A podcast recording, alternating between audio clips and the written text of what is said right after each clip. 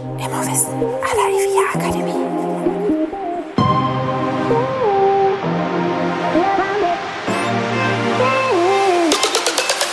Herzlich willkommen bei Immowissen aller IVA Akademie. Wir servieren Ihnen kuriose Geschichten und knallharte Fakten aus der Immobilienwelt.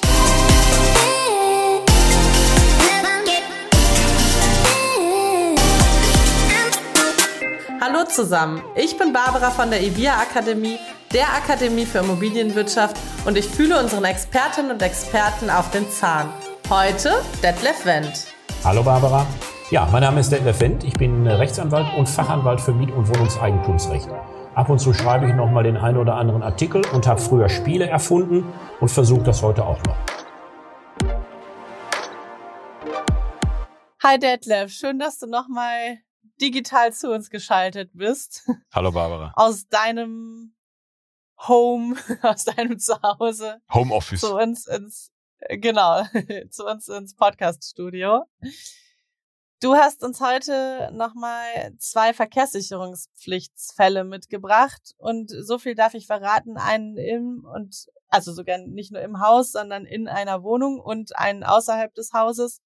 Und da ist die Frage, wie viel Schuld oder nicht Schuld trifft denn eigentlich den Vermieter, wenn was passiert?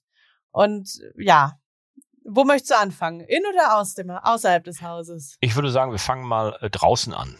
Ja, wir kommen ja immer, wenn wir. Wir fangen mal draußen an und gehen rein. Ja, ja, wir gehen rein ins äh, Haus und dann in die Wohnung. Das heißt, wir fangen draußen an. Beide Fälle äh, sind G-Fälle. Also einmal mhm. geht es um einen Gitterrost äh, draußen, der auf den Lichtschächten Schächten liegt. Und einmal äh, geht es um eine Glasscheibe.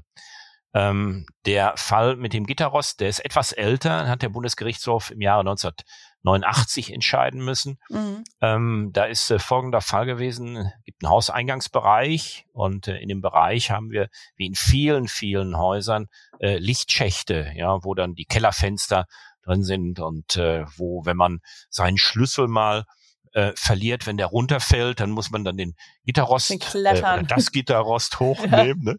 und dann äh, in irgendwelchen krabbelnden Tieren äh, rumsuchen. Im Laub, was und, da irgendwie äh, ja, ist. Ja, ja, das macht richtig Spaß. Ne? Und da ist manchmal auch Schlamm drin und solche Geschichten.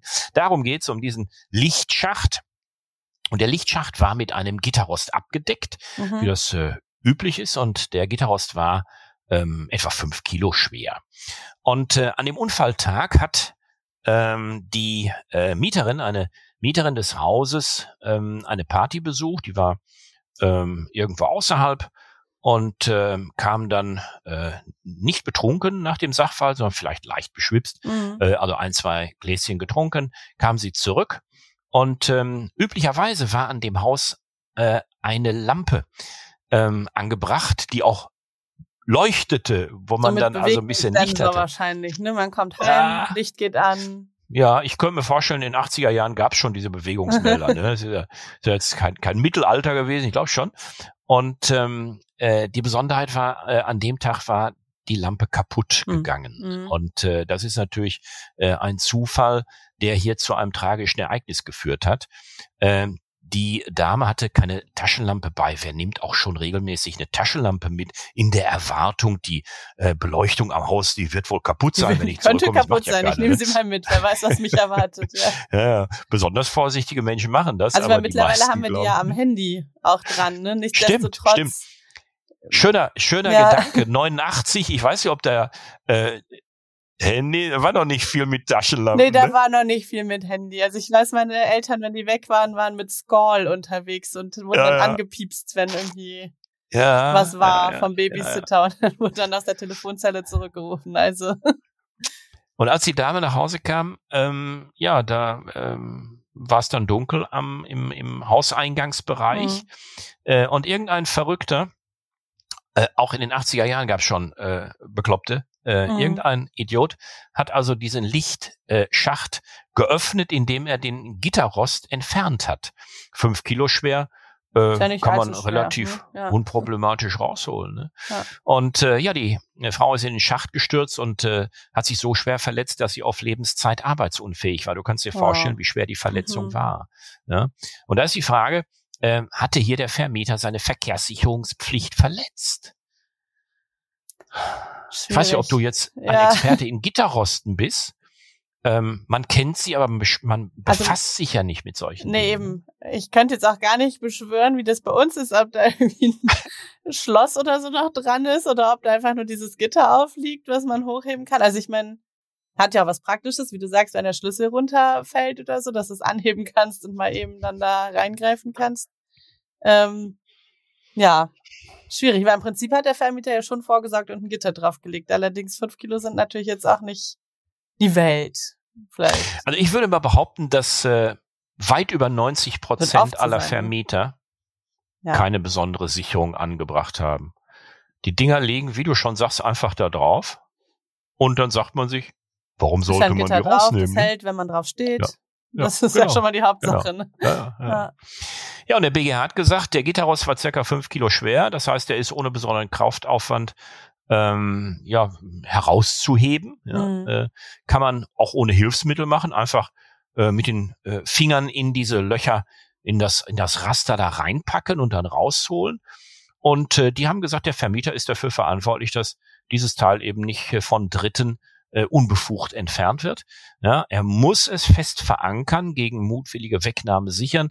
Wie er es macht, ist sein Problem. Äh, ob er jetzt ein so schweres Gitter kauft, dass es nicht äh, ohne weiteres ausgehoben werden kann oder ob er ein Schloss da anbringt, das ist sein Problem. Ähm, es gibt Wobei das auch kein schwierig werden könnte. Ne? Dann kommt ein Muskelprotz vorbei, ja. hebt dann das schwerere Gitter raus. Ja. ja, ich glaube, ähm, der BGH wäre wohl nicht der Auffassung gewesen, dass man jede erdenkliche Möglichkeit mhm. in Betracht ziehen muss. Also ein bisschen darf man äh, auch noch an den Menschenverstand ja, appellieren, ja, dass man doch nicht jedes Gitter mal eben wegträgt. Nee, also ich glaube nicht, dass man es äh, zuschweißen muss, dass man vielleicht, äh, äh, weiß ich nicht, einen Feuerwehrwagen holen muss, der das dann mhm. mit, mit äh, 120 äh, PS Kraft raushebt. Ähm, aber die haben gesagt, fünf Kilo das ist einfach zu leicht. Ja, mhm. da kann äh, selbst ein Achtjähriger, der da lang geht und ein Schabernack äh, äh, glaubt äh, zu machen, kann das Ding rausheben. Und da sagt der Bundesgerichtshof, das ist nicht in Ordnung. Na gut, dann hätte man ja immer noch die Möglichkeit mit einem ähm, so, einem, so einer Metallkette und einem Schloss mhm. oder so, ne, das zu mhm. verschließen. Ja, ich glaube, da gibt's die, ja. die äh, verschiedenen Möglichkeiten, wie man das sichern kann. Ja.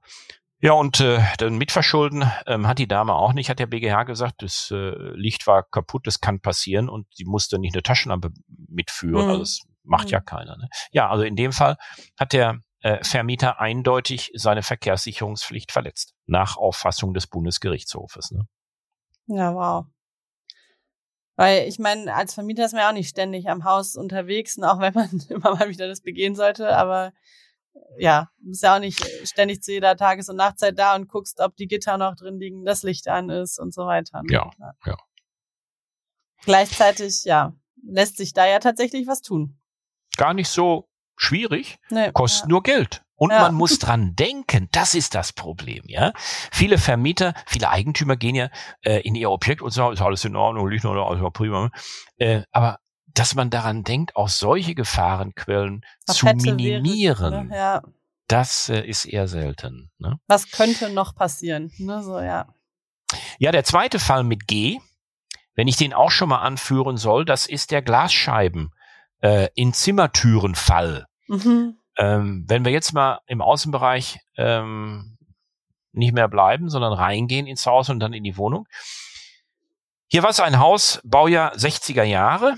Und ähm, weiß ich, wer das kennt, ich äh, bin in einem äh, in einer Wohnung Baujahr 50er Jahre groß geworden. Äh, aber ich kenne auch Baujahr 60er Jahre und äh, da gibt's manchmal Wohnzimmertüren, da sind große Glasscheiben, ja, 20, 30, 40 Zentimeter über dem Boden hat man eine riesen Glasscheibe in der Tür. Ist ja auch schön äh, so als Lichtquelle, ne? Ja, ja klar, da kommt ja. dann Licht rein. Ja. Ne? Und äh, manchmal ist es Milchglas, dass man nicht da reingucken kann, manchmal normales Glas. Mhm. Das war zu der Zeit einfach so. Und das war, das war jetzt kein, kein, kein äh, äh, kein, kein bruchsicheres Glas, ja, mhm. wie man das bei Autoscheiben hat. Ne? Wenn da was drauf fällt, dann hast du so viele kleine Splitter, die halten dann noch zusammen. Ne? Dann, dann ähm, ist das etwas weniger gefährlich. Damals hatte man ganz normales Glas genommen. Ne? Fällt ein Stein rein, äh, dann hast du auf einmal 500.000 Scherben darum liegen, ne? als wenn ein Wasserglas dir mhm. äh, zu Boden fällt. Ne? Ja, und da war eine Familie mit mehreren Kindern. Ich glaube, es waren drei äh, kleine Kinder. Und die haben sich um die Wohnung beworben und äh, der Vermieter hat die vermietet. Und ähm, das war ähm, ja eine, eine, ein ganz normaler Vermietungsfall. Und äh, diese drei kleinen Kinder hm, haben natürlich einen Bewegungsdrang und äh, ein zweijähriges Mädchen ist dann ähm, einige äh, Zeit nach dem Einzug, ähm, ja, wahrscheinlich haben die Fangen gespielt oder sind einfach ein bisschen das durch die so Bude gelaufen. Durch die Gegend laufen, ne? Ja. Mhm ja, ist in die Scheibe äh, gefallen. Es ist äh, dermaßen äh, schwer äh, gestürzt und verletzt worden, dass es äh, auf dem linken Auge erblindet ist. Hoi. Und da war die Frage, äh, ob der Vermieter A die äh, Mieter bei Einzug hätte darauf hinweisen müssen, dass das normales Glas ist. Mhm. Denn die Mieter haben gesagt, das wussten wir nicht. Wir hatten gedacht, das ist bruchsicheres Glas. Äh, und äh, die Frage, die sich da also zunächst stellt, muss ein Vermieter darauf hinweisen. Ja? Das mhm. Ja 60er Jahre, ja, das ist ganz einfaches Glas, also achten Sie drauf. Aber eigentlich sieht man das doch auch, oder? Also wenn du dir eine Glasscheibe anguckst, sieht man eigentlich ganz gut, ob das ein dickeres oder dünneres Glas ist oder ob dazwischen noch so eine Schicht ist. Ja, ich sag mal, ob man sieht, das weiß ich nicht, aber wir haben zumindest unsere Vorstellung, ne? Wenn wir jetzt so, so Autotüren und Autoscheiben äh, sehen, zumindest von den Autos der letzten Jahrzehnte, gehen wir davon aus, dass das so so splitterbindendes Glas mhm. heißt das, glaube ich, ne? Oder bruchsicheres Glas ist. Äh, aber wenn wir so einen alten äh, äh Oldtimer haben, äh, Baujahr 50er Jahre, könnt ihr mir vorstellen, das war, glaube ich, auch noch nicht so sicher, das Glas. Ne? Ja, ja und das ähm, an den ähm, Türen finde ich, das ist ja oft dieses, wenn man da mal so gegenklopft oder so, ja. das wackelt ja auch so ein bisschen. Ja, das stimmt. das, das ja stimmt. So ein, ja, ja. Da hat man schon Angst, einmal beim Anklopfen ja, geht das Ding kaputt. Ja, ne? ja. ja, und das zweite Argument, was die Mieter gesagt haben, äh, lieber Vermieter, du wärst verpflichtet gewesen, dieses Glas auszutauschen, also eine, eine Umrüstung, Holztür Nachrüstung vorzunehmen, ne? so, eine, eine, eine bruchsichere Scheibe da reinzusetzen. Ne? Mhm. Und äh, ja, das musste der Bundesgerichtshof entscheiden, das hat er 2006 getan. Ja? Und? Ähm, wie, wie ist dein, deine Einschätzung? Also, wenn überhaupt eben hätte er das ja auf Vorfeld machen müssen. Also ich meine, während des Vermietungsprozesses macht keinen Sinn mehr, weil dann wussten alle eigentlich, ja. wo sie sich drauf einlassen und äh, Frage naja, ist, ich will ja auch nicht meinen Vermieter ständig ne? in meiner Wohnung haben, der dann guckt, ob jetzt alle Scheiben passen. Ähm, aber ist er dazu aber verpflichtet? Ja, ob der dazu verpflichtet ist, die Türen im Vorfeld zu tauschen, dann werden viele dran, auf jeden Fall, würde ich behaupten. Ganz viele. ähm, Ganz viele. Ja, ja, schwierig. Hat ja auch Charme, so eine ältere Tür, ne? Also. Ich sag mal, ähm, die Miete ist ja auch wahrscheinlich billiger, ne? Wenn du, wenn du jetzt, ein, ähm, ja. wenn du jetzt eine Wohnung hast, äh, Baujahr 2010 mit schon entsprechend bruchsicherem Glas vielleicht, da ist die Miete in der Regel äh, höher, gedämmt. als wenn du ein ah, Baujahr ja. 60er Jahre Haus hast, ne, in der Wohnung. Ja. Schwierig. Ja, der, ja. der Bundesgerichtshof hat gesagt, keine Nachrüstpflicht, ja, die mhm. gibt's nicht. Und äh, eine Hinweispflicht besteht auch nicht. Ähm, du hast vorhin gesagt, das sieht man ja auch. Äh, und äh, in die ähnliche Richtung geht der BGH auch. Mhm. Der sagt, liebe Freunde, äh, das ist ein Haus Baujahr 60er Jahre. Also wenn ihr wirklich glaubt, dass in 60er Jahren schon in, in Türen äh, solche bruchsicheren Gläser vorhanden waren, ähm, dann seid ihr schief gewickelt und ähm, man muss nicht über äh, ich sag mal, Selbstverständlichkeiten noch aufklären. Mhm. Ja, mhm. das ist so wie nasses Laub auf der Straße, kannst drauf Vorsicht, ausrutschen. Kannst ausrutschen. Ja, und äh, da sagt äh, der BGH keine Nachrüstpflicht. Er hat seine baurechtlichen Vorschriften von damals eingehalten und da ist die Verkehrssicherungspflicht nicht verletzt. Also auch jetzt keine keine Pflicht, jetzt nochmal durchzugehen. Hat sich was Nein. geändert und äh, Nein. jetzt gibt's andere Vorgaben. Das Einzige, woran man denken könnte, wir haben ja mittlerweile in, in dem Vermietungsgeschäft der Vermieter haben wir ja auch so äh, eine ganze Menge Psychologie mhm. äh, drin. Ja, da werden Wohnungen angepriesen mit Garten, äh, äh für, Kinder prima geeignet, kinderfreundlich und so weiter. Und ähm, ob man da vielleicht eine Ausnahme machen könnte, ne? mhm. wenn man sagt, pass mal auf, diese Wohnung ist äh, für, für kleine Kinder prima geeignet, ob man da nicht dann sagen kann, ja, hier hätte der Vermieter aber äh, auch Sorge tragen müssen, dass diese kleinen Kinder durch sowas eben nicht zu Schaden Schlauer kommen. Gedanke. Ne? Also, also, besser dann gar nicht auspreisen als kinderfreundliche Wohnung, ja. sondern eher sagen, ja, nur Wohnung. alte Säcke wie der Wendt, die können da rein. Nur so alte Leute, ne? Ja. ja, zu alt und äh, also ne, zu schlecht. Ja, also ich in 20 Jahren wäre auch schon wieder wahrscheinlich zu, ja. zu schwierig, ne? Ja, ja. ja der Mittelweg so. ja. ja. Ja, spannend. Das ist ja echt eine Gratwanderung, ne? Ja. Also ja. einerseits muss ein Vermieter, eine Vermieterin jegliche Eventualitäten im Blick halten und gleichzeitig kann man dann doch noch mal irgendwie zwischendrin sagen, na ja, wir haben ja alle ein bisschen Verstand mitbekommen. Ne? Und äh, du merkst an diesen Fällen, es ist unglaublich schwer, hier im Vorfeld eine Empfehlung zu geben. Mhm. Ja, die ähm, Entscheidungen hätten ähm, in, in Teilbereichen vielleicht auch anders aussehen mhm. können. Ne? Ähm, ich halte beide für ähm, nach meinem Judiz für völlig zutreffend. Ja, und äh, aber es ist schon, äh, wie du sagst, eine Gratwanderung, dass man nicht immer genau weiß, wie soll man sich wirklich verhalten. verhalten ne? Fazit, ja. äh, möglichst viele Gefahren ausschalten. Und vor allen Dingen, wenn einem was auffällt, ne? Also wenn ja. ich sehe schon, ja. ach, da könnte was passieren, dann lieber vorsorgen und sensibel reagieren. Ja. Nicht äh, einfach mit, mit geschlossenen Augen, ach, das wird schon nicht. Ne? Passt schon. Also bisschen, bisschen Sensibilität, ja. Fingerspitzengefühl sollte ja. man äh, bewahren. Ne? Und dann kann man echt nur abwarten und gucken, weil es gibt ja so viele Details im Prinzip, auf die man achten könnte. Ja.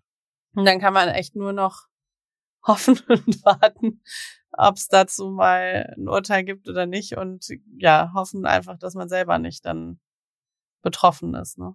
Genau. Ja, nichtsdestotrotz gibt es ganz, ganz viele Urteile schon zur Verkehrssicherungspflicht, zu ganz, ganz vielen Teilbereichen, nicht nur zu äh, Glas und Gitter, Glasscheiben und Gitterrosten. Ich wollte schon gerade sagen Glas und Gitterscheiben. Also ja, einen ganzen Schwung davon hast du mitgebracht in das digitale Lernevent, die Verkehrssicherungspflicht des Vermieters. Und ähm, ja, das gibt nochmal mehr Eindruck vielleicht genau für diese Gratwanderung, genau für diese Eventualitäten und dieses äh, sensible Gefühl, wann ist es denn angebrachter tatsächlich zu handeln und wann kann man auch mal sagen, wir atmen jetzt mal durch und äh, dürfen auch einfach noch ein bisschen, ähm, ja, darauf hoffen, dass nichts passiert. Danke, Detlef, für diese Einblicke. Und äh, ja, wenn Sie die anderen Fälle alle noch kennenlernen möchten, schauen Sie gerne mal auf ivia-akademie.de. Dort finden Sie dieses, die Aufzeichnung dieses Events. Und ja, wenn Sie sonst noch Lust haben, mit Detlef Wendt haben wir auch schon die ein oder andere Folge mal zur Verkehrssicherungspflicht aufgenommen. Gern mal durch den Podcast-Feed scrollen und einfach reinhören. Und dann hören wir uns in zwei Wochen wieder. Und wenn Sie bis dahin Fragen, Ideen, Anregungen, Themenwünsche haben, gerne an podcast.ivia-akademie.de. Danke, Detlef. Tschüss, gerne.